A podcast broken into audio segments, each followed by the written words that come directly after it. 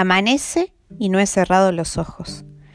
Tengo la ingrata tarea de la docencia y me queda una hora para poder levantarme y salir.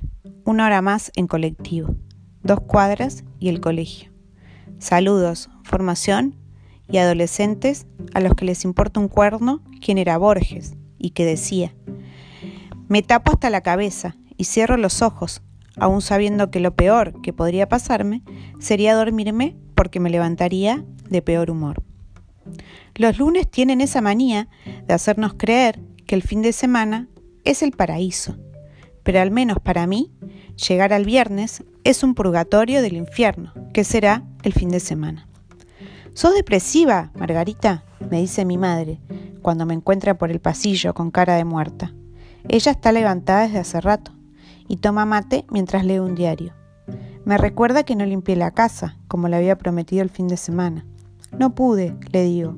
Y claro, mija, si se pasa paveando en la compu. Tiene razón.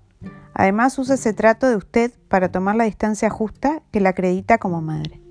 Yo pensaba que, llegada a cierta altura de la vida, las madres y las hijas, adultas ya, podían ser compañeras. No, no es así, al menos entre nosotras.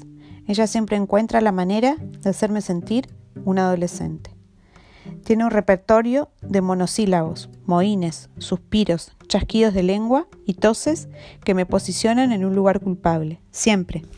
Margarita, ¿me alcanzás las pastillas de la cómoda? Suspiro.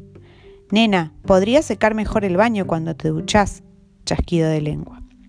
Es demasiado escotada esa remera, Mohín. Yo dije que te ibas a resfriar. Ja. Andate a fumar lejos, que desde la ventana me llega el humo. Tos. Oh, pobre mi madre. También debe ser bravo que te caiga una hija en la mitad de la vida a modificarte la existencia. Eso por no prever, asegura, moviendo la cabeza de lado a lado. Sigue.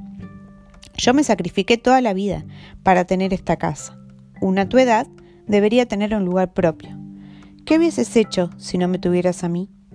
Una vida de trabajo al lado de tu padre, para criarlas y dejarles algo. Bueno, no es que les dejemos mucho, pero siquiera un título con el que pensamos que le harían frente a las necesidades. Tu hermana al menos se casó bien, vos ni eso. No te estoy retando, no, solo digo. Barre mis pies y chas chas con las pantuflas. Trago el café y mastico mi fracaso a modo de tostadas.